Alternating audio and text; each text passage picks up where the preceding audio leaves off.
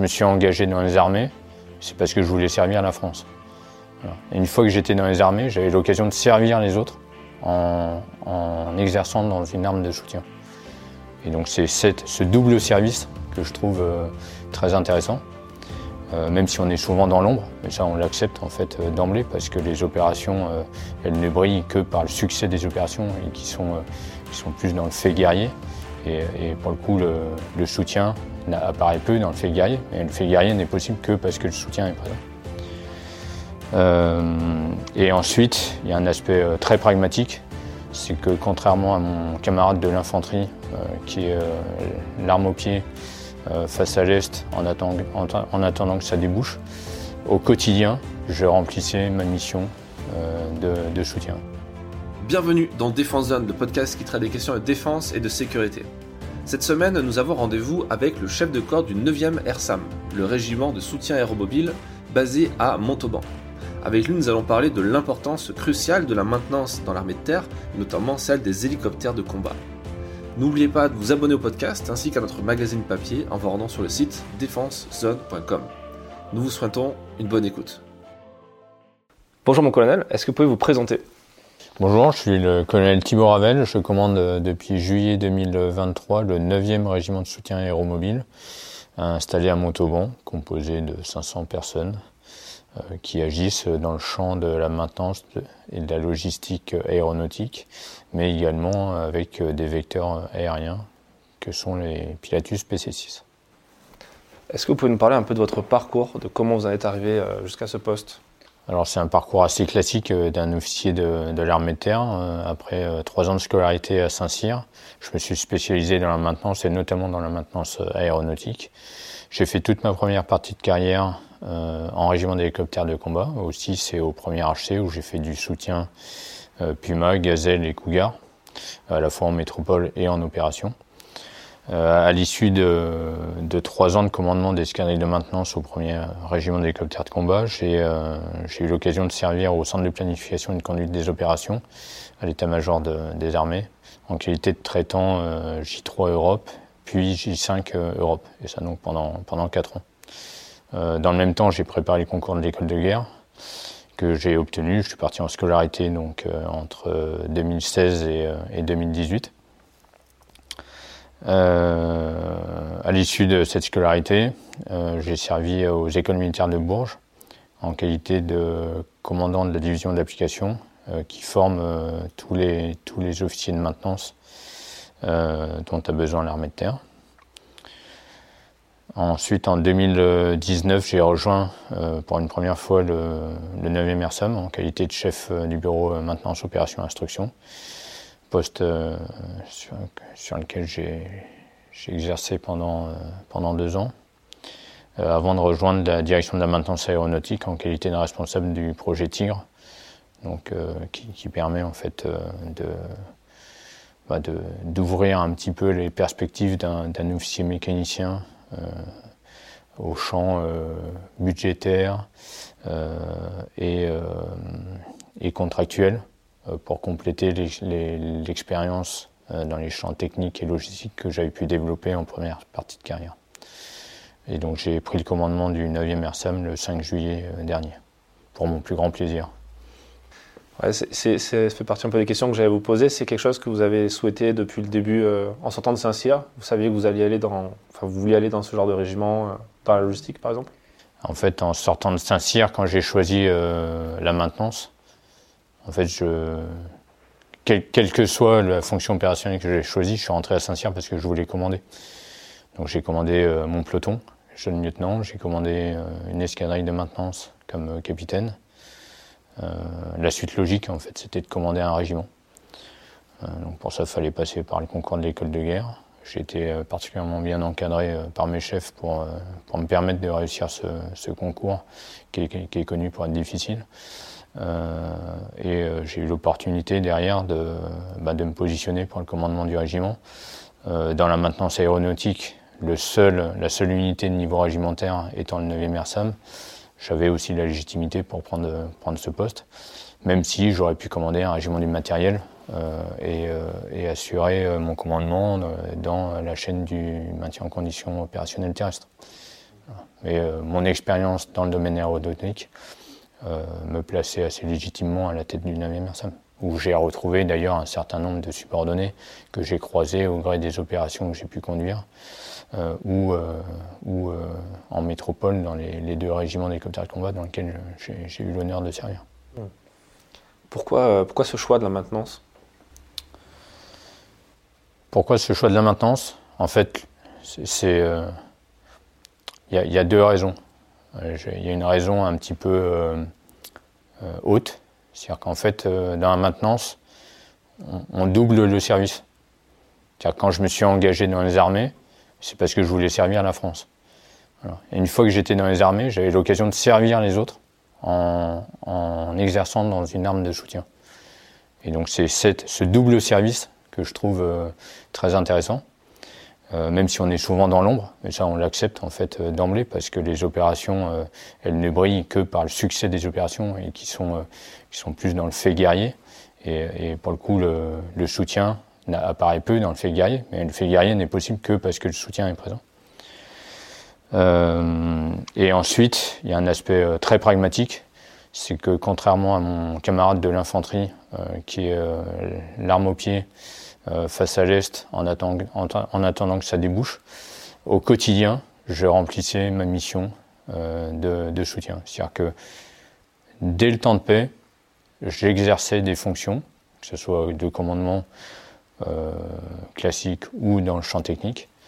Je savais que j'allais exercer les mêmes, les mêmes fonctions en métropole qu'en OPEX. Et donc ça, ça, ça n'a pas de prix en fait, parce que parce que je savais que j'étais utile en permanence. Il n'y avait pas de temps d'attente. Mon, double service, il était, euh, il était présent en fait au quotidien en métropole comme en opération. Vous l'avez dit, vous êtes un peu dans l'ombre des opérations. Euh, il y a aussi un, côté un peu ingrat peut-être euh, d'être dans ce genre de, spécialité. Comment on le vit et qu'est-ce qu'on se dit justement pour pallier à ça? Peut-être que les gens qui nous écoutent, qui feraient le, choix ou qui hésitent peut-être avec ces spécialités pourraient pourrait se dire bah, Ce que j'évoquais tout à l'heure, hein, on revient sur le principe de, de base que le fait guerrier n'est possible que parce qu'il y a un soutien derrière.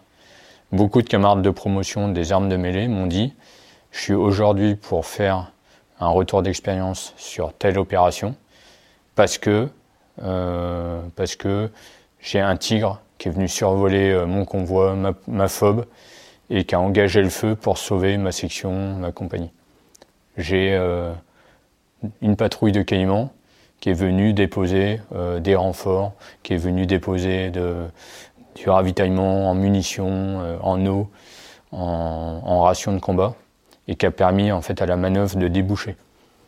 Et moi, quand, quand, je dis ça, je dis à mes subordonnés, vous voyez, on a, on a sauvé des vies parce que on a régénéré le potentiel, parce qu'on a réparé le, le, le potentiel sur ces aéronefs. Et donc ça donne vraiment du sens à l'action. C'est pas, en fait, le mécanicien, il n'est pas là juste. Le mécanicien, c'est un orfèvre. Il, est capable, en fait, de, de faire des tours de magie pour, pour permettre à ces hélicoptères de voler, qui est, déjà une sorte de magie en soi que de faire décoller euh, en mode vertical des, des aéronefs. Et donc, en expliquant mécanicien ce que son action de soutien, de réparation ou de régénération euh, a permis sur le terrain, ça, donne, ça donne du sens à l'action, ça donne de la valeur en fait à cette, à cette action de soutien, qui est certes dans l'ombre, mais qui est, primordiale. Et, on l'explique justement en illustrant avec des faits, de, des faits euh, au combat.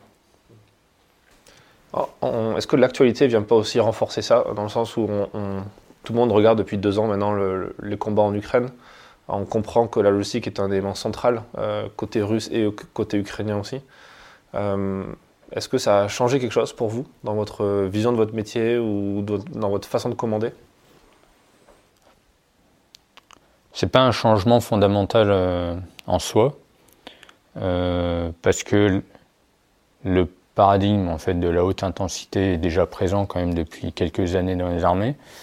Euh, en, revanche, ça a renforcé ma conviction qu'il fallait transformer l'action du régiment pour permettre d'agir justement en haute intensité, comme vous l'évoquiez, avec des vecteurs logistiques, avec des capacités durcies euh, d'intervenir et d'assurer cette mission de soutien dans un contexte justement euh, qui, qui soit non permissif. Et donc, donc c'était vraiment, je suis en fait le mon affectation au CPCO sur lequel j'ai pu traiter du sujet ukrainien m'a mis très tôt en fait, m'a baigné très tôt dans, euh, dans l'identification des capacités qui étaient, euh, qui étaient faibles ou inexistantes au sein des armées, au sein de l'armée de terre et euh, plus particulièrement au sein de la LAT, pour quand j'ai pris la direction de Montauban et comme chef opération, puis comme chef de corps du 9e RSAM, j'ai pu identifier exactement où je voulais emmener le régiment, certes avec beaucoup d'ambition, mais une ambition qui est portée par le fait que le CEMAT veut qu'on soit prêt dès ce soir à s'engager en opération d'envergure. Et donc pour cela, il faut doter le régiment des capacités euh, d'acheminement, euh, d'implantation, de transport du, matériel logistique qui est nécessaire à assurer le soutien de la 4e brigade d'aérocombat que le régiment s'apprête à, rejoindre. En fait, le régiment, il doit être capable, au même titre qu'un régiment du matériel qui soutient euh, une brigade interarmes, le régiment, il doit être capable de s'adapter à la fulgurance de la manœuvre d'aérocombat que, que la 4e brigade propose comme effet à l'armée de terre. Et donc pour ça, il faut que je sois capable en fait de manœuvrer en arrière de la brigade pour euh, assurer en fait la relance de l'action aéromobile euh, dans la durée. Donc ça, ça veut dire qu'il faut, il faut être capable de déployer le régiment sur une zone fonctionnelle euh, maintenance, à côté de mes camarades de, des autres régiments du matériel, pour pour appuyer les, escadrilles de maintenance des régiments d'hélicoptères qui seront engagés euh, en avant. C'est vraiment ce plot central de maintenance que le régiment va fournir dans une opération d'envergure où euh, la brigade sera amenée, quelle que soit sa configuration d'engagement, sera amenée à être, euh, déployée. J'ai pu visiter un petit peu vos, infrastructures et voir qu'il y avait eu il y a différents euh, plots logistiques et on, voit avec les petits écriteaux que vous avez pu intervenir dans quatre coins du monde, notamment les derniers théâtres au Sahel. Maintenant, avec l'arrêt de, ces, euh, des OPEX euh, au Sahel, ou en tout cas la reconfiguration, comment ça se passe concrètement ici pour vous en Montauban? Alors déjà pour revenir sur l'engagement de ces dernières années, en fait le régiment, l'engagement du personnel du régiment dans les différentes opérations principalement euh, effectivement euh, au Sahel, mais, pas que, euh, a permis en fait de conforter aussi la transformation que j'évoquais du régiment.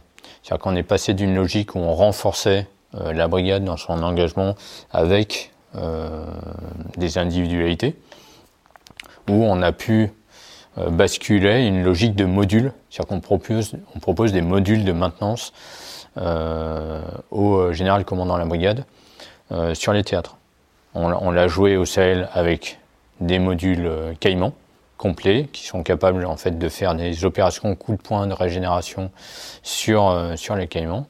On l'a joué dans le domaine logistique en proposant depuis trois ans euh, la mise à disposition à chaque déploiement de l'autre déploiement avec un logisticien qui est capable en fait d'animer ce, ce plot logistique au profit, des, au profit de l'unité qui est, qui est soutenue. Donc cette montée en gamme en fait du régiment dans la projection de, de son personnel et de ses modules. Aujourd'hui, la dynamique, elle n'est pas perdue parce que le rythme de préparation opérationnelle de l'armée de terre fait que les exercices majeurs dans lesquels la brigade sera engagée, le régiment sera forcément dessus à une échelle qui ne va aller que grandir. Pourquoi? Parce que, encore une fois, on doit être prêt dès ce soir. Donc toutes les occasions sont bonnes pour déployer un module Tigre, un module Caïman, les deux en même temps, un module Cougar avec ces deux modules, tout ça avec un module logistique associé. Donc soit tous ces modules pris séparément au profit d'une euh, action régimentaire, soit l'ensemble, sur, euh, je, prends, je pense à l'exercice Baccarat 2024 qui sera l'exercice majeur de la moyenne, dans lequel il est envisagé de déployer les capacités du régiment, donc maintenance logistique et avion, pour participer à la manœuvre de, de soutien euh, de la brigade et donc de permettre de relancer son action euh, dès, euh, dès le lendemain. C'est-à-dire qu'on n'attend pas la fin de l'exercice pour dire voilà, on a fait 10 jours d'exercice, on a utilisé les aéronefs, les aéronefs rentrent dans l'atelier et on relance l'action euh, 10 jours après, une fois qu'on a, on a, on a réparé ou, euh, ou fait des entretiens préventifs sur les aéronefs. L'idée, c'est bien en conduite, euh, si euh, au bout de 24 heures on a deux tigres en panne, eh ben on, les répare euh, immédiatement pour les, remettre dans l'action de la brigade au plus tôt et ne, ne, pas gêner justement la manœuvre de la brigade par des problématiques de, soutien. Voilà, nous, c'est rendre fluide en fait la manœuvre de la brigade. Et le général, en fait, qui commande la brigade, lui, il ne doit pas se poser la question, il ne doit pas considérer le soutien comme étant un problème. Donc on, on doit on doit être présent en appui des différents euh, régiments pour faciliter euh, et la logistique et la maintenance de l'ensemble des matériels de la brigade. C'est quoi la différence entre un mécanicien ici euh, à Montauban et un mécanicien dans un régiment d'hélicoptères de combat? Bah, Le mécanicien à Montauban est bien meilleur que dans les autres régiments. non, la différence, c'est la différence déjà, ils sont formés exactement de la même façon. Donc, ils, ont les mêmes compétences de base. Ensuite, ce que le mécanicien euh, du neuf a en plus, c'est deux choses. La première, c'est que généralement, il est qualifié sur plusieurs types d'aéronefs. Donc, ça, lui donne une polyvalence que les régiments d'hélicoptères n'ont pas. C'est-à-dire qu'un mécanicien en, je peux prendre un mécanicien du premier HC, par exemple, le régiment euh, dans lequel j'ai servi plusieurs années, donc je me permets de, euh, non pas de parler à la place de mon homologue, mais de, de, partager mon expérience au sein d'un régiment. Le mécanicien, il était soit tigre, soit caïman. Aujourd'hui, c'est ça. Euh, un mécanicien au neuf, il peut être qualifié et gazelle et cougar, et tigre et gazelle, et cougar et caïman. Il a généralement deux voire trois qualifications techniques qui lui permettent d'intervenir sur ces différents porteurs. Donc une vraie souplesse d'emploi. Euh, la deuxième chose qu'il a en plus, c'est qu'une des missions de soutien centralisé que détient le régiment, c'est d'assurer la perception des aéronefs auprès des industriels, tant privés que étatiques. Qu'est-ce qu'une perception? Une perception, c'est à l'issue d'un entretien longue durée ou d'un chantier euh, industriel, il y a une équipe étatique qui vient vérifier que l'aéronef est à nouveau opérationnel. Donc il y a un certain nombre de vérifications visuelles notamment, un vol de bon fonctionnement, et une fois que ça s'est fait, on convoie l'aéronef dans l'unité d'affectation. Et donc ce contact auprès de, de nos industriels euh, avec qui nous travaillons, donne en fait un, petit plus technique sur la connaissance, sur une connaissance approfondie de, l'aéronef. Voilà, la différence. Mais de base, le mécanicien du neuf, il peut être projeté au fin fond du Sahel pour faire du soutien tigre au même titre que celui du archer. Et c'est bien justement sur le format de projection que j'évoquais, où on mettait le régiment en déploiement euh, dans la zone fonctionnelle euh, maintenance de la division ou de la brigade en fonction du format de projection qui est choisi. Et on fera en fait la, la différence aussi qu'on fera une fois projeté, c'est qu'on le régiment va se spécialiser dans la réparation des dommages de combat. Et j'évoquais l'aspect capacitaire tout à l'heure, mais ça c'est un vrai sujet pour le régiment, c'est la capacité d'évacuation de ces aéronefs endommagés. Aujourd'hui, on a des aéronefs qui coûtent des dizaines de millions d'euros c'était pas, euh, enfin un aéronef à 30 millions d'euros qui est une passoire. Même si c'est une passoire, je la, la laisse pas sur le sur le terrain. Soit je la répare sur place, in situ, et ça c'est la capacité à la fois des RHC et du neuf d'être capable de le faire. Mais aujourd'hui, on le sait qu'en conflit de haute intensité, on ne peut pas se permettre de rester euh, plus de deux heures euh, sur le site. Déjà deux heures, c'est quand même très très long quand on est sous le feu. Euh, et donc ça veut dire avoir une capacité sous blindage d'évacuer l'aéronef, ça veut dire remorque porte-aéronef, qui ressemble schématiquement à des remorques porte blindées, pour amener sur le site où le neuf assure sa maintenance et développer donc ces capacités de réparation euh, de dommages de combat sur le théâtre et non pas faire appel à un industriel. Vous savez très bien que rapatrier un aéronef endommagé d'un théâtre, ça coûte extrêmement cher parce que généralement ça se fait par avion. et après qu'on rentre dans un cycle euh, d'expertise euh, technique, conduite conjointement par la DGA et Airbus Hélicoptère, dont les délais ne sont pas maîtrisables par l'armée de terre. l'idée c'est bien pour pouvoir encore une fois régénérer et relancer l'action de la brigade, c'est réparer au plus près en fait du théâtre. Et, ça, c'est capacité d'évacuation, capacité de technique de réparer un certain nombre de dommages. Donc ça, c'est une capacité qu'on est en train de, développer, d'écrire, voilà, de cadrer pour, euh, pour pouvoir la jouer au-delà de ce qu'on a déjà connu euh, au Sahel pour essayer de, généraliser et de voilà d'avoir vraiment quelque chose de cadré qui est aujourd'hui encore un petit peu flou euh, à la fois dans la documentation technique et dans la, capacité euh, du personnel à, euh, à, être autorisé à faire ce type de réparation qui, qui s'apparente souvent à des réparations de dommages industriels. Quand vous dites écrire c'est quasiment une doctrine en fait qui, est en train d'être écrite. Ça veut dire que les autres armées le font pas, par exemple? Ou est-ce que c'est vrai qu'on a l'image des Américains dans les films qui font exploser la carcasse d'hélico pour pas que les, méchants le prennent, mais est-ce que ça se fait déjà? Est-ce qu'il y a des armées qui, ont déjà récupéré des, appareils euh, sous le feu Alors, euh, bah déjà l'armée de terre l'a déjà fait. Euh, parce que parce qu'on a eu à la fois en Afghanistan et au Mali des pertes d'aéronefs. Donc euh, certains aéronefs ont, été euh, évacués, d'autres ont été euh, détruits sur place et on a ramené juste la carcasse. quand j'étais engagé en Libye, chaque aéronef été équipé d'un pot thermique parce que si l'aéronef posait en Libye, l'équipage avait pour mission de placer le pot thermique sur le moteur et de, et de le percuter pour faire fondre donc la partie moteur et transmission principale. Donc c'est quelque chose euh, qui, est, euh, qui, est, préparé en amont, évidemment.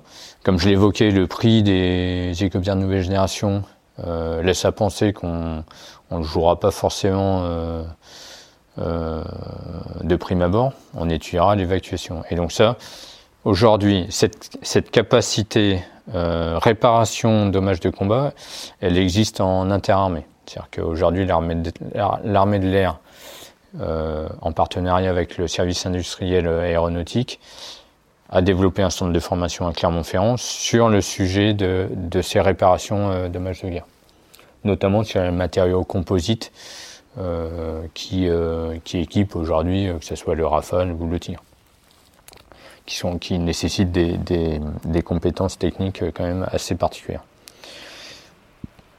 Ensuite, les autres armées, bon, on a toujours l'exemple du, du, euh, de l'allié américain, euh, dont la doctrine d'emploi et, euh, et les capacités ressemblent en fait aux nôtres, à une échelle effectivement moindre, mais en termes de capacité d'aérocombat, les deux aviations légères en fait sont les, les plus similaires. Aucune autre aviation légère de l'armée de terre européenne n'a un spectre aussi large que, que, que la latte française. Euh, pour continuer sur le, pour élargir un petit peu sur la doctrine d'emploi, effectivement, aujourd'hui, on écrit la manuel, le manuel d'emploi du régiment, euh, qui devrait sortir l'année prochaine, qui permet justement de cadrer ce que j'évoquais sur le déploiement du régiment en, opération. C'est-à-dire qu'aujourd'hui, on, sait quoi faire du régiment euh, en métropole. Les missions sont très très claires euh, post-transformation. C'est-à-dire qu'aujourd'hui, les, missions évoluent encore et on a une évolution qui est assez lente, qui s'inscrit aussi dans l'évolution de l'armée de terre de combat, qui, qui, qui va pas se faire non plus en, en, six mois. Donc on, on a parce que derrière ces capacités-là, il y a forcément une richesse humaine qu'il faut adapter. Euh, ce manuel d'emploi, il va, il va au-delà donc de l'écriture des missions en métropole. Il explique exactement comment le régiment devra se positionner dans, le, dans, dans, dans deux écosystèmes. Le premier, c'est l'écosystème de l'aérocombat. Et le second, c'est celui de l'écosystème de la maintenance et de la logistique de théâtre. Et donc nous, on est, euh, on est, euh, on est au cœur des deux olives, euh, aérocombat et, et soutien. Et ça, c'est ce qu'on est en train d'écrire pour que on puisse derrière définir le besoin exact et réel du régiment en termes d'équipement, en termes de ressources humaines, en termes de préparation opérationnelle, pour atteindre justement cette, cet horizon qui est celui du soutien de la quatrième bac euh, dans la durée et, euh, et euh, dans une opération d'envergure. Et, je renvoie nos auditeurs sur, sur le magazine de, de ce mois-ci, au moment où on, publie cet épisode, si tout va bien, sur la BAC, sur la brigade aérocombat et un petit peu tout l'historique et les différentes missions qui sont, comme vous l'avez dit, larges, larges et, assez variées. Euh, pour revenir sur la question du MCO, du maintien en condition opérationnelle, euh, quel est votre lien ici euh, avec les industriels, en dehors du fait que vous récupérez les appareils pour ensuite les amener dans les régiments? Comment ça se passe au quotidien, vos liens avec les industriels?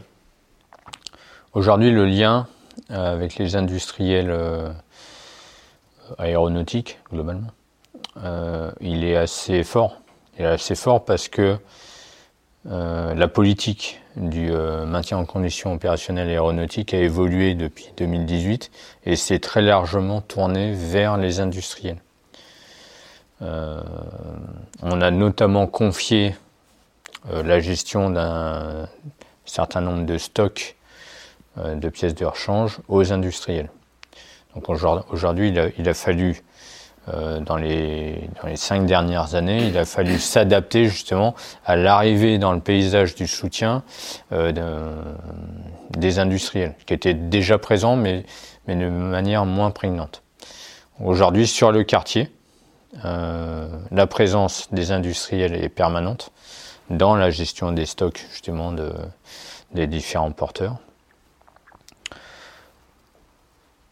La présence de l'industriel, euh, elle ne, faut pas la voir en fait comme une, perte de capacité.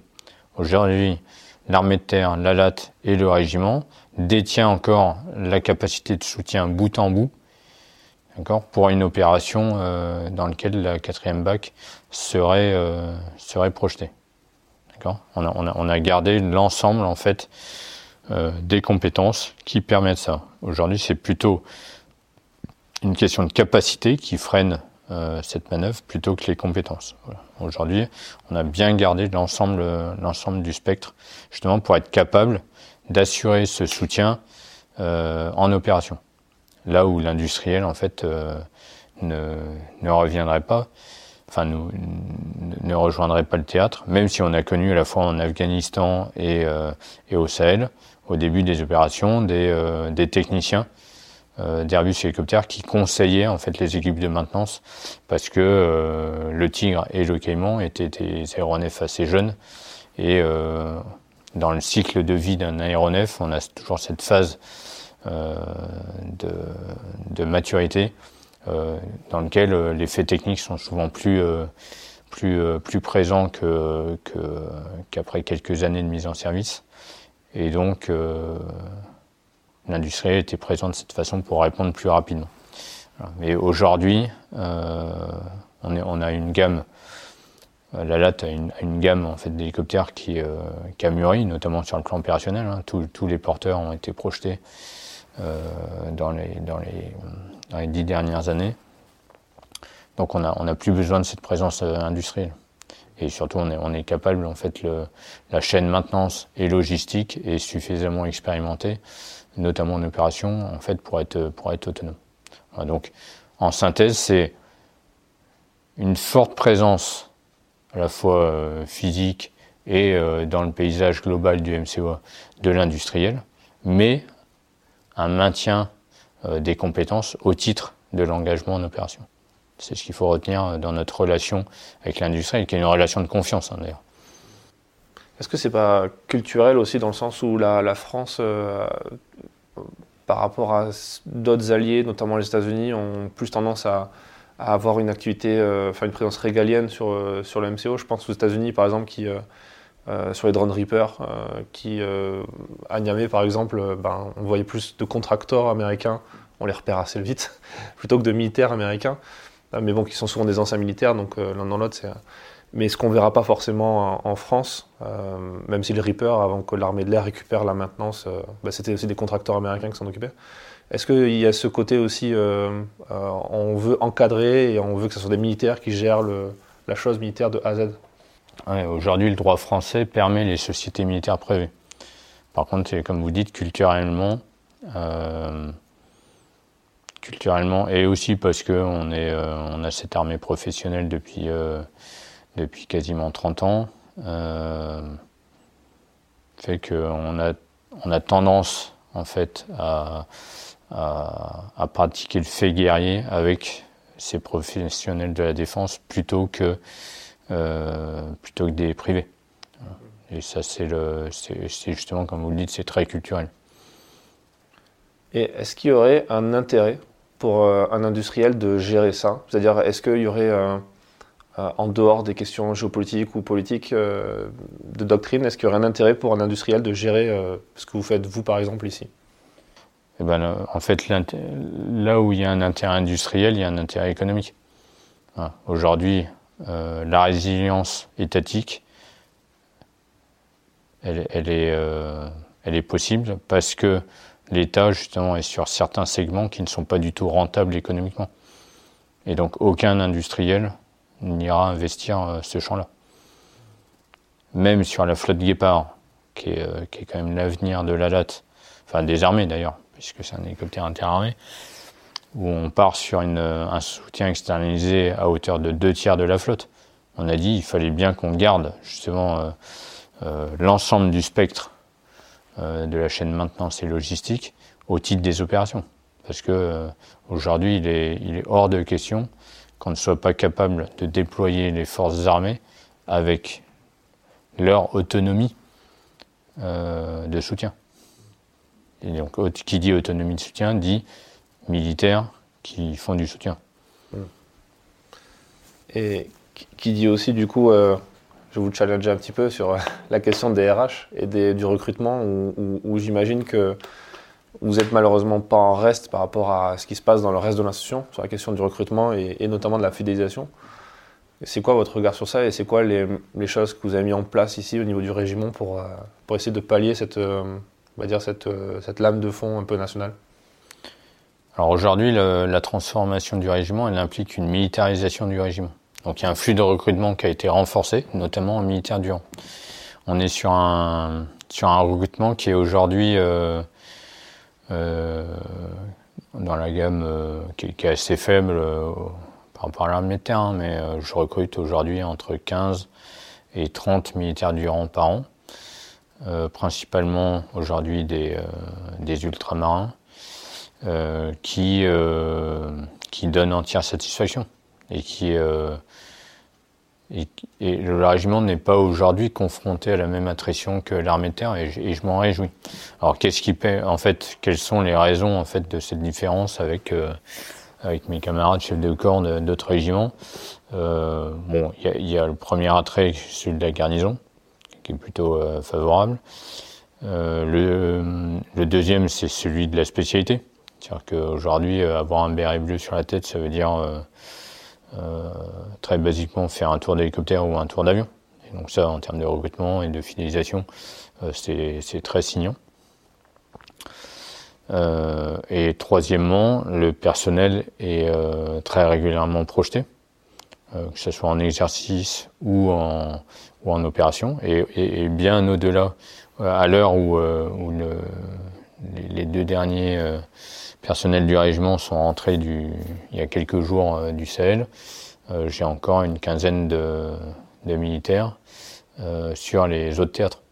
Euh, donc, euh, donc il y, a toujours cette possibilité en fait pour les jeunes d'être projetés dans leur spécialité en plus, euh, avec un, un, champ très large de spécialités hein, qui passe du logisticien au pompier, en passant par le, le, conducteur et le maître chien. Donc j'ai un, un, éventail en fait de spécialités qui fait que je vais toucher vraiment plusieurs populations et pas un type de soldat bien défini dans son dans son périmètre je touche, euh, j'ai l'avantage de cette diversité. Euh, ça c'est pour la partie militaire du rang. Pour la partie euh, cadre, aussi officier, on est sur une arme de haute technicité qui attire fortement en fait les passionnés d'aéronautique. il y a l'aspect opérationnel qui est derrière, ce que, ce que j'ai évoqué au cours de l'entretien, qui là n'est pas soumis en fait euh, à, beaucoup de beaucoup de concurrence dans le sens où en fait le, mécanicien il s'engage euh, avant tout pour être militaire. En fait, il, a cette passion aéronautique et cette passion militaire. Et tant qu'il y a les deux, en fait, il bascule pas en lieu de travail chez Airbus Hélicoptère. Euh, les bascules, en plus, les bascules chez, chez les industriels, euh, elles font l'objet d'un protocole entre le Comalat et les industries pour limiter justement les, les, flux de départ. Donc tout ça c'est bien cadré, euh, c'est bien cadré et euh, chacun agit dans son fuseau. Donc je considère qu'aujourd'hui la concurrence elle est, limitée, elle est limitée. L'armée de terre est, attractive. Pas très attractive. Enfin, la latte est très, très et, assez attractive par cette euh, spécificité aéronautique. Euh, et euh, le secteur de l'aéronautique a fortement augmenté post-Covid. On voit aujourd'hui que ça stagne un peu, donc il y a aussi moins de débouchés. Hein, donc je considère que pour les cadres, en fait, le, le, le, risque est maîtrisé, en tout cas pour le recrutement et la fidélisation qui, va à côté. D'accord. C'est vrai qu'on peut se dire, or j'imagine que c'est pas un argument que vous mettez tout de suite sur la table, le fait de penser à l'après euh, pour la reconversion pour les jeunes qui viennent ici. Est-ce que c'est un élément, euh, est-ce que vous le remarquez quand même? Est-ce que les, les, gens font une deuxième partie de carrière dans, dans l'industrie ou pas forcément? Eh ben, pas, pas, nécessairement en fait. Euh, pour le coup, ils, ils savent que c'est possible. La conjoncture n'est pas toujours favorable. Aujourd'hui, la conjoncture n'est pas très favorable à un recrutement dans le secteur aéronautique pour les raisons que je viens d'évoquer. Euh, donc euh, c'est assez partagé, euh, c'est très propre. Il n'y a, pas de, tendance générale. Hein. chacun a, son avis. Ce qui est sûr, c'est qu'aujourd'hui, que ce soit les équipages du régiment, les mécaniciens ou les logisticiens, ils ont tous une spécialité qui leur permettent de se reconvertir facilement. Et après, le militaire, de base, de toute façon, il est assez recherché, puisque sa rigueur et sa discipline en font un atout euh, pour son employeur, au-delà de, la spécialité en elle-même, qui, est aussi recherchée. Euh, après, moi, j'y vois aussi, euh, il y, a quand même un avantage à cette, euh, à cette bascule. Hein. On, a, évoquait tout à l'heure le modèle anglo-saxon, le complexe militaro-industriel américain il, ne tient globalement que par le recrutement d'anciens militaires. Donc je vois une vertu aussi à l'armement d'un certain nombre de postes dans nos industries privées par d'anciens militaires qui ont cette connaissance opérationnelle qui, qui permettent de bien définir les besoins des armées. Donc, euh, donc euh, c'est aussi pour ça que on, moi je suis pas là pour fermer la porte. Faut voir le système dans sa globalité et, euh, et tout le monde appuie, euh, les, tout le monde s'appuie mutuellement. Hein. Donc, euh, et on y trouve un intérêt, à, à, condition que ça soit maîtrisé, évidemment. Et puis j'imagine que la qualité des, personnels va être aussi révélatrice de ce, choix purement monétaire, par exemple. C'est-à-dire qu'on en parlait dans un précédent épisode du podcast avec un, mécanicien du 4e RHFS qui, disait bah oui, je pourrais bien sûr être mieux payé si je passe le grillage à côté, mais en même temps, je fais ça pour mon pays, je fais ça pour voilà parce que j'ai des convictions, etc. Donc alors, il y a, il y, a, tout justement cet aspect militaire, c'est que le jour où le mécanicien il a plus cette fibre militaire, euh, effectivement, il n'y a rien qui le retient dans l'institution, au-delà de ses, euh, euh, engagements contractuels, évidemment, avec l'institution. Aujourd'hui, le mécanicien aéronautique militaire, non seulement il fait de la mécanique aéronautique comme, comme un mécanicien d'Airbus hélicoptère ou, ou des mais en plus, il, a son métier de soldat. Donc euh, effectivement, euh, comme ce témoignage du, 4 euh, le montre, c'est bien une, globalité. En fait, moi je connais pas beaucoup de mécaniciens dans le monde qui soient capables en fait de changer une poutre de queue de cougar sans moyen de levage au fin fond du, désert. Et, pourtant, ça a été fait pendant l'opération Barkhane. Donc ça, c'est c'est justement ce à quoi on prépare euh, nos mécaniciens. vous, rencontrez les, mêmes euh, problématiques que d'autres secteurs assez spécialisés. Je pense par exemple aux cybercombattants euh, qui, peinent aussi à, parce qu'ils sont, même si c'est la même logique, hein, il y a une synergie autant que, que, des différences avec le, secteur privé. mais il y a ce besoin quand même d'attirer les jeunes à, à l'uniforme, aux valeurs qu'il y a derrière l'armée. Euh, comment vous, euh, ça se matérialise euh, peut-être au niveau local ici à Montauban, sachant qu'à Montauban, pour ceux qui ne le savent pas, c'est quand même un des départements, enfin le 82 est un département les plus militarisés de France. En ratio à sa population, oui. vous avez raison. déjà, je l'ai dit un peu plus tôt, mais il faut donner du sens à l'action. Il faut, faut, expliquer en fait, pourquoi on fait cette opération de maintenance, pourquoi je livre telle pièce de rechange, pourquoi je convoie tel hélicoptère, pourquoi je convoie telle pièce de rechange. Ça les comprendre. Et ça, et ça le sens, euh, donner du sens à l'action, ça se fait à plusieurs niveaux. C'est-à-dire qu'en fait, on est en mode entonnoir, où on a effectivement les intérêts vitaux du pays, les intérêts stratégiques, euh, l'intérêt de l'armée de terre, l'intérêt de la LAT et l'intérêt du régiment. Et ça, en fonction du niveau de responsabilité, chacun en fait prend prend en fait euh, cet objectif de niveau supérieur qui, euh, qui doit guider en fait l'action et doit permettre à chacun de comprendre pourquoi il fait cette action et pourquoi il doit remplir impérativement cette mission. localement aussi, ce qu'on met en place, c'est très simplement, et, ça se fait aussi dans le secteur civil, c'est du parrainage. C'est-à-dire que tous les jeunes du, du, régiment, quel que soit le niveau, c'est-à-dire officier, sous-officier, euh, militaire du rang personnel civil, quand il arrive au régiment, il est parrainé par un plus, ancien, qui le guide, qui le guide sur le plan militaire, pour le personnel militaire, qui le guide sur le plan technique, pour tous, qui le guide euh, dans la vie courante, qui, c'est, une sorte de grand frère qui lui donne en fait les, clés de lecture euh, de son environnement. Donc, et ça, le parrainage, ça, ça, se concrétise de plusieurs manières.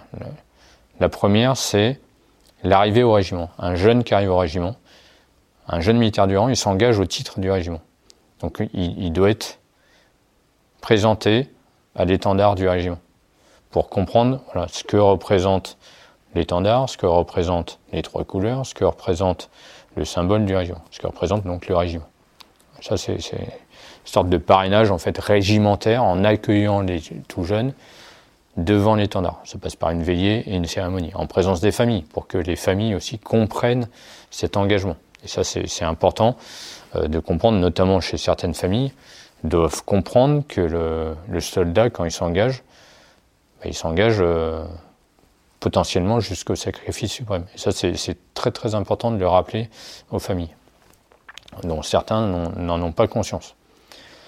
Ensuite, il y a cette cérémonie propre de parrainage qui fait l'objet en fait d'un parcours de tradition dans la salle de tradition du régiment, qui permet de connaître l'histoire du régiment. Le 9e Arsam est un régiment jeune, mais qui a eu deux vies. Une première entre 87 et 99 à Falsbourg, régiment qui a assuré le soutien de la 4e division aéromobile à l'époque. Régiment qui, qui, qui, a rené de, qui, qui rené de, de ses cendres en 2010 sous la forme d'un bataillon et d'un régiment en 2017.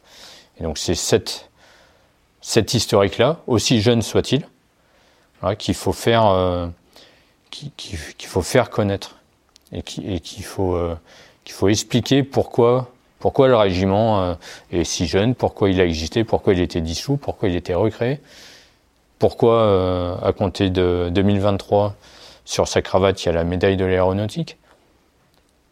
C'est quelque chose de fort. La médaille aéronautique, c'est une forme très forte de reconnaissance de l'expertise aéronautique du régiment.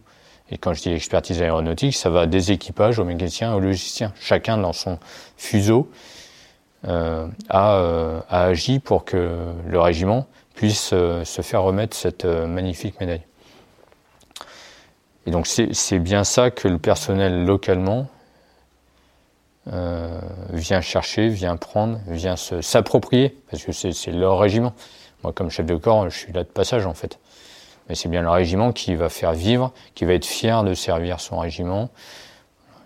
Et donc localement, c'est bien l'environnement du régiment, son histoire, euh, ses capacités, ses missions, c'est un tout qui fait que le personnel euh, il va porter les valeurs du régiment de manière très naturelle, tant en métropole qu'en opération.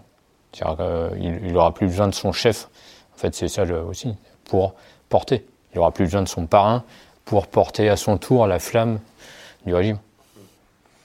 Vous, l'avez dit, il y, a, beaucoup de civils de la défense, enfin civils aux armées euh, dans, votre, dans votre régiment. Euh, vous avez même une, une civile qui est, euh, qui est chef d'unité, chef enfin commandant d'unité. Commandant d'unité.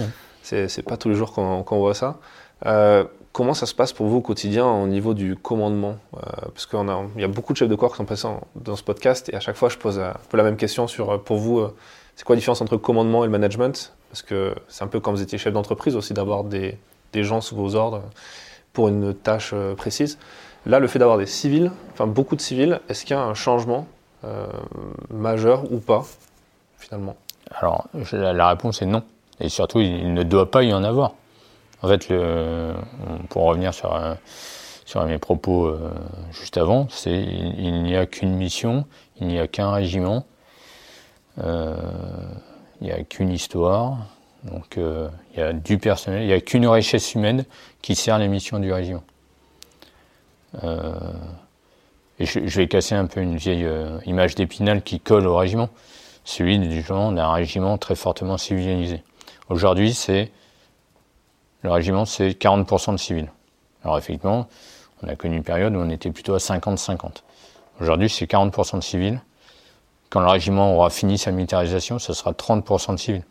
Donc on va être sur un format exactement identique d'un régiment du matériel qui conserve un socle de personnel civil pour poursuivre les missions du régiment en base derrière pendant que le personnel militaire est projeté. Ça donne de la cohérence, une continuité dans le maintien en, en conditions opérationnelles aéronautiques euh, de, euh, de l'armée de terre.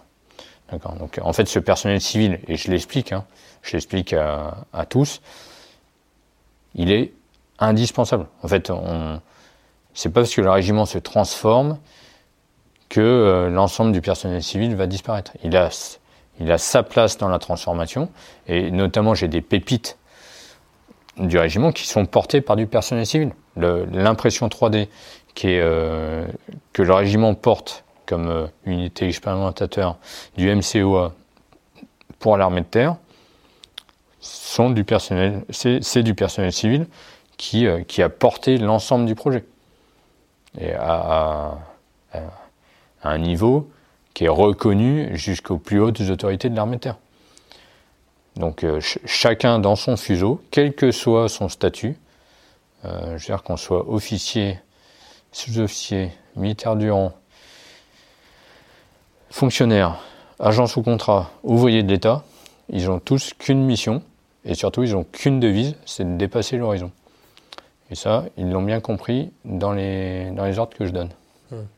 Bah, une, vous m'avez trouvé la, la transition euh, parfaite pour parler de, de l'imprimerie en, 3D. Euh, effectivement, euh, j'ai pu voir à quoi ça ressemblait et c'est vraiment impressionnant de voir à, quel point vous, euh, on n'a pas trop l'habitude de voir ça dans un, dans un environnement militaire, le fait de d'aller chercher, vous allez me dire que, que j'ai tort, mais d'aller chercher des petites solutions, parfois peut-être un peu hors hiérarchie, dans le sens où on n'attend pas forcément d'avoir un, un, cahier des charges très précis, mais on va innover à son niveau. D'habitude, on le voit peut-être dans des unités un peu comme les forces spéciales, euh, des petites unités. Là, le voir sur un régiment, c'est assez intéressant. D'où est venue cette initiative et, et en quoi ça consiste?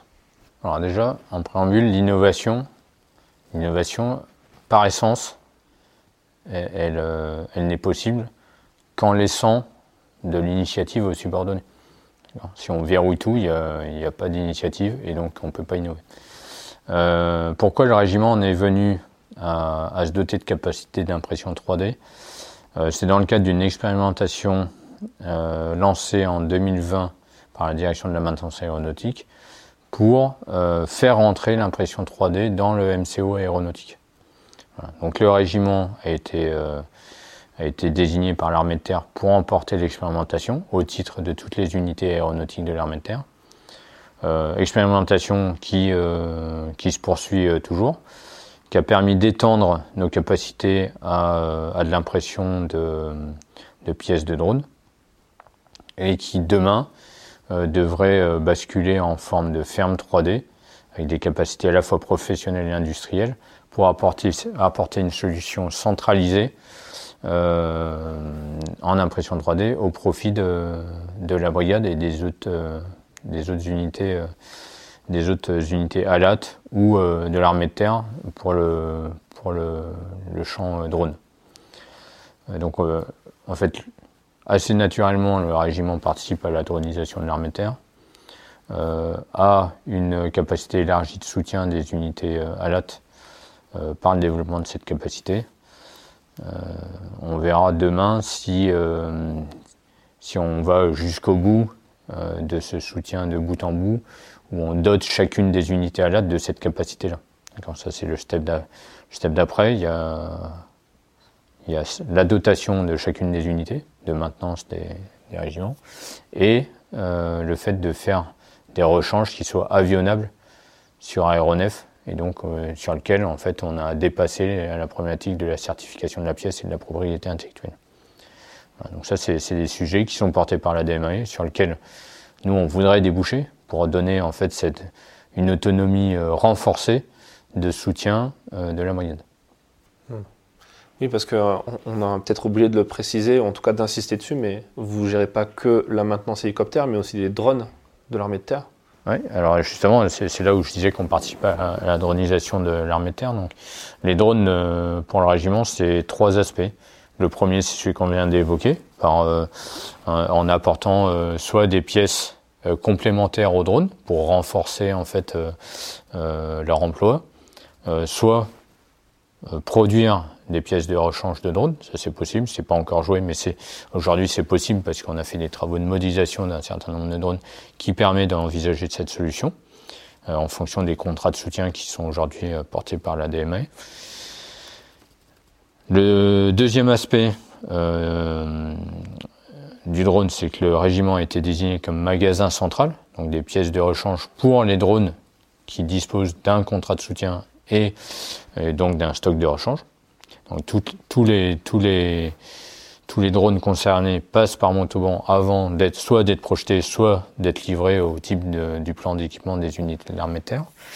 Et puis le troisième point, c'est doter le régiment d'une capacité drone, euh, que ce soit au quotidien pour sa préparation opérationnelle ou dans son engagement euh, pour s'implanter sur un site de maintenance euh, effectuer une reconnaissance avec son convoi euh, logistique, euh, etc. Voilà, pour participer à la manœuvre tactique du régiment. Le drone sera incontournable en fait demain. Donc, le régiment sera doté certainement dans les années à venir de cette capacité-là et donc devra aussi apprendre à manœuvrer avec ses drones. Mmh.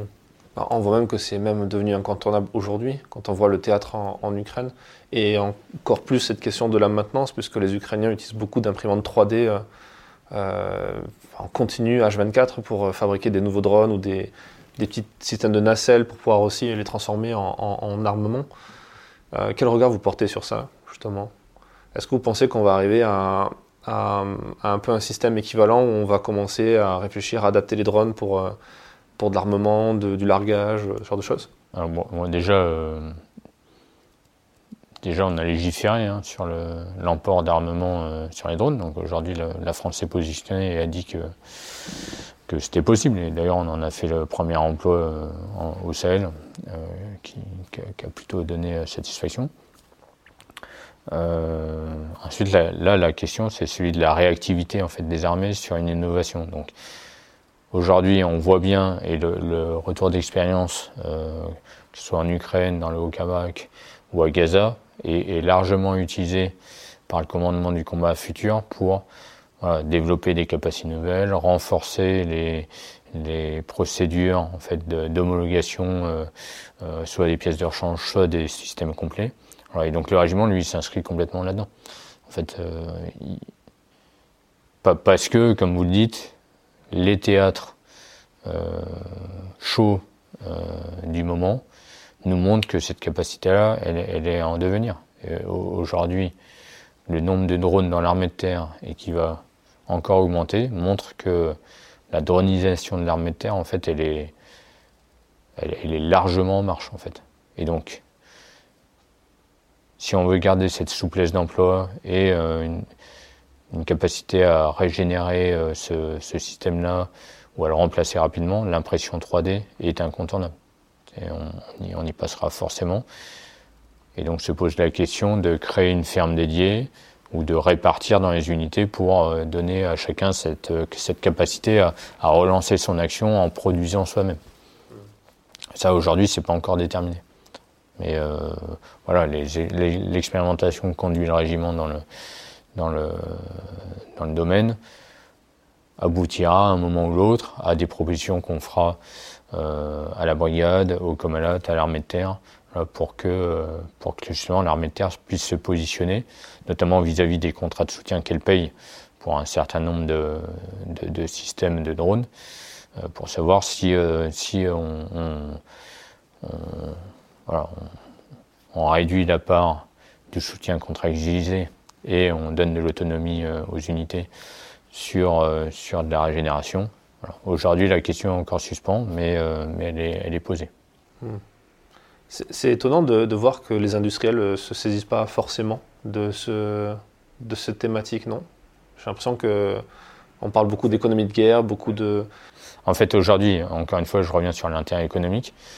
L'industriel, lui, préfère vendre un système de soutien complet, hein, sur lequel il va marger, plutôt que des solutions euh, euh, low cost, sur lesquelles forcément il va moins marger.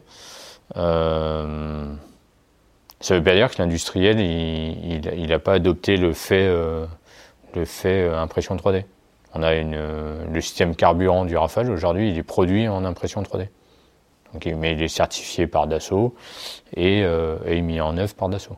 Donc c'est une capacité qui, qui maîtrise. Donc, euh, et c'est quelque chose que nous, on doit aller chercher aussi. Et sur lequel on doit partager, encore une fois, on parlait de la place de nos industriels dans le paysage du MCO aéronautique.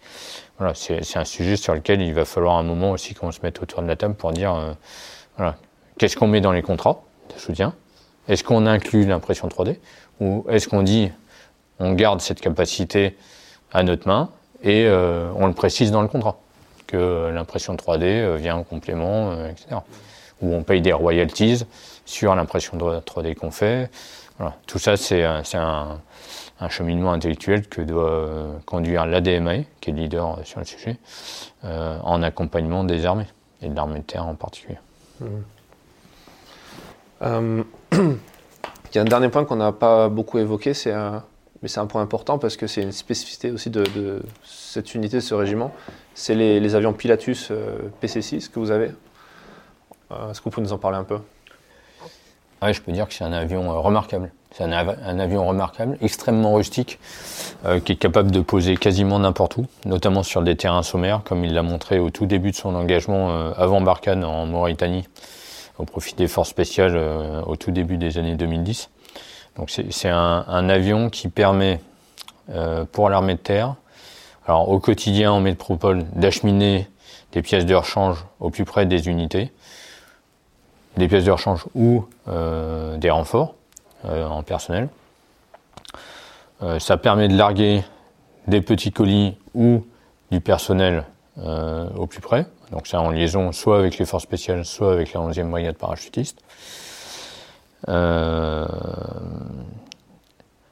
et ça permet de le faire à la fois en métropole comme en opération. L'avion qui a été déployé entre 2013 et 2022 euh, en, BSS euh, montre aussi l'apport qui, dont il a fait l'objet, et notamment en renforcement des, missions que, j'ai déjà évoquées, il permettait de faire du renseignement d'origine à la fois image et électromagnétique, en liaison avec les unités spécialisées, pour euh, appuyer la manœuvre aéroterrestre.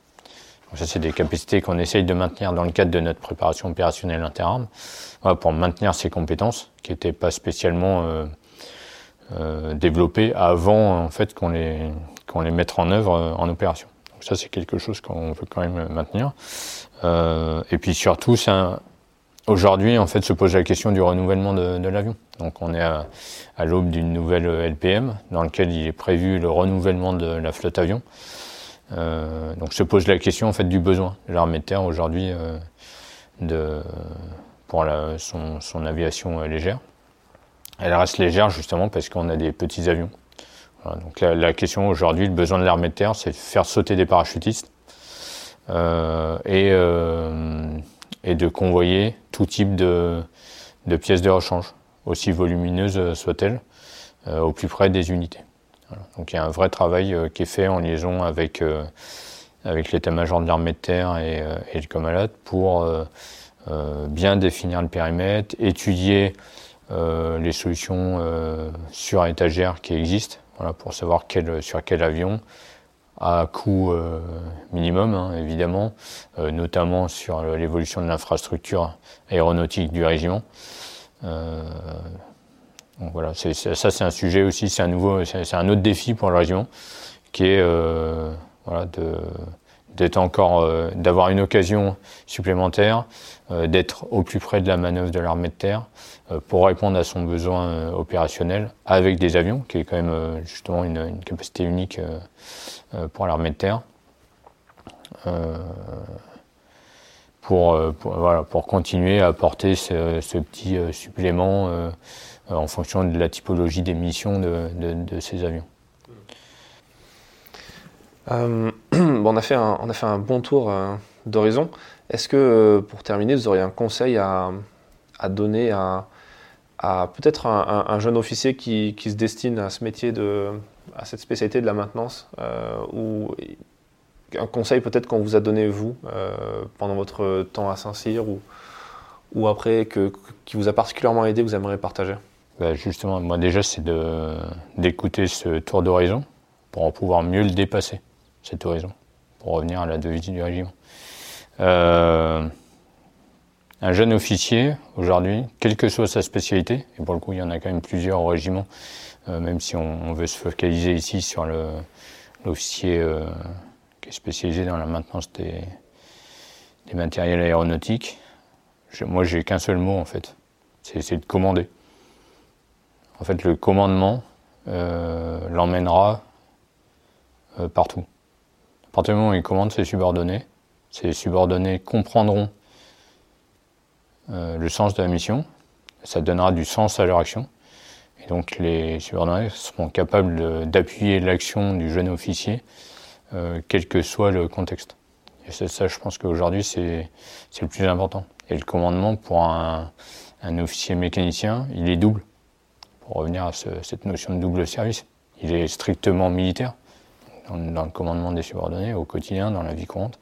Et il est technique, avec les responsabilités techniques euh, de, remise en ligne de vol d'un aéronef, qui est, quand même pas anodin, euh, notamment si, euh, si l'aéronef tombe juste après avoir signé cette, cette responsabilité. Euh, je suis pas sûr que l'officier dorme bien quand les gendarmes viendront le voir. mais par contre, ce que je lui dirais, c'est qu'il doit commander et donc il va prendre ses responsabilités. Il prend ses responsabilités, ça veut dire qu'il est bien formé, qu'il est conscient des responsabilités qui sont les siennes, de celles qu'il engage au profit de ses subordonnés. Donc, euh, c'est vraiment commander, pour moi c'est le maître mot. Ça doit l'emmener à dépasser son horizon. Bah, c'est une très belle conclusion. Merci pour votre accueil ici euh, à Montauban. Merci pour votre écoute. Merci d'avoir écouté cet épisode jusqu'à la fin. S'il vous a plu et que vous voulez soutenir notre travail, abonnez-vous à notre magazine en vous rendant sur le site défense-zone.com. A très vite pour un prochain épisode du podcast.